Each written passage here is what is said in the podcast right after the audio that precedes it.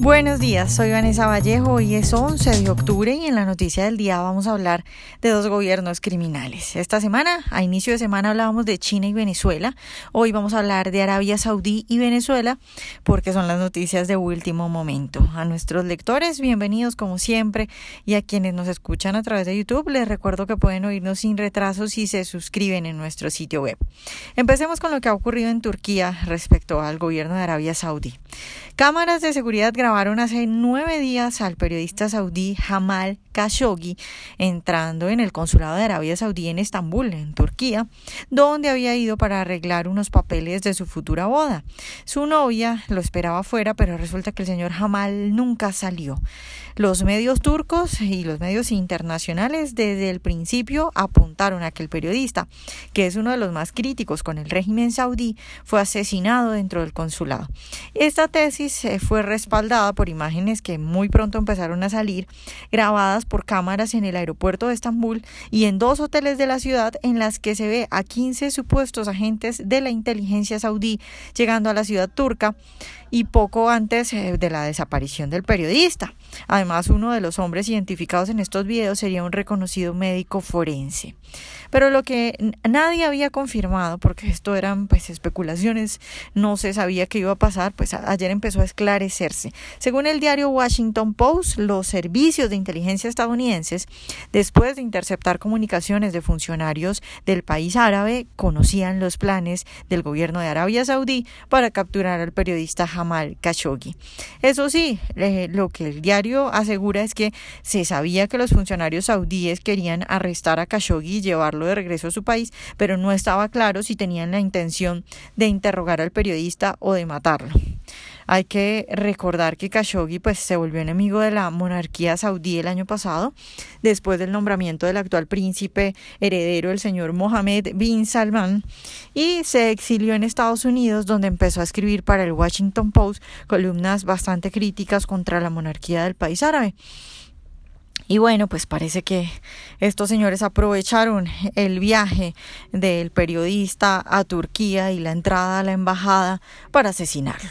Mientras tanto, en Venezuela también se empieza a conocer la verdad sobre la muerte del concejal opositor Fernando Albán, quien, recordemos, según la versión del chavismo, se tiró el lunes por una ventana del SEBIN. El fiscal ilegal impuesto por la constituyente, el señor Tarek William Saab, aseguró a inicios de esta semana que Albán había pedido ir al baño del piso 10 del SEBIN y desde allí saltó por una ventana. No pasó mucho tiempo para que se supiera que en el baño de ese piso no hay ventanas. Ayer Saab cambió su versión y aseguró que lo que en realidad había pasado es que en la hora del almuerzo Albán se habría levantado abruptamente, dijo, de la mesa diciendo que iba a ir para el baño, corrió hacia una ventana del piso 10 que no quedaba en el baño, como dijo antes, y se lanzó al vacío. Sin embargo, es que con planos en la mano, pues los diputados opositores han mostrado que las únicas ventanas del piso 10 que abren están en un extremo y solo abren 30 grados. Eso es muy poco, es decir, es una ventana que abre muy poco, por lo que le hubiera quedado muy difícil al señor Albán tirarse sin que nadie se hubiera dado cuenta o lo hubiera podido evitar.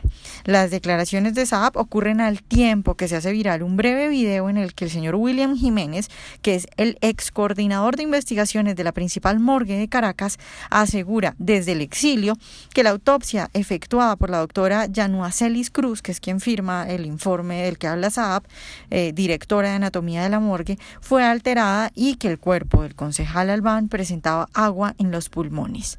Dijo, ella cumpliendo instrucciones del ministro del Interior, Néstor Reverol, ordenó el cambio del contenido de lo que se observó en la autopsia. Eso fue lo que dijo el funcionario, el ex funcionario de la morgue, que señala que todo es un engaño. Pues la verdad todos lo sabíamos, pero pues ya están apareciendo las pruebas.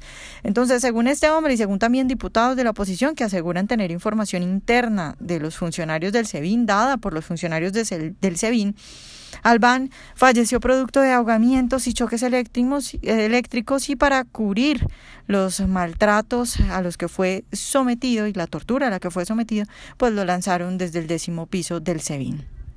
No hay ninguna diferencia entre la forma de actuar del régimen saudí y la de la tiranía chavista. Aquí, al lado de los colombianos, están cometiendo los peores crímenes y parece que la cosa va a continuar así. Tiranos los dos, esto muestra definitivamente pues el, carácter criminal de estos dos gobiernos y pues lo que tienen que sufrir los venezolanos cada día parece peor.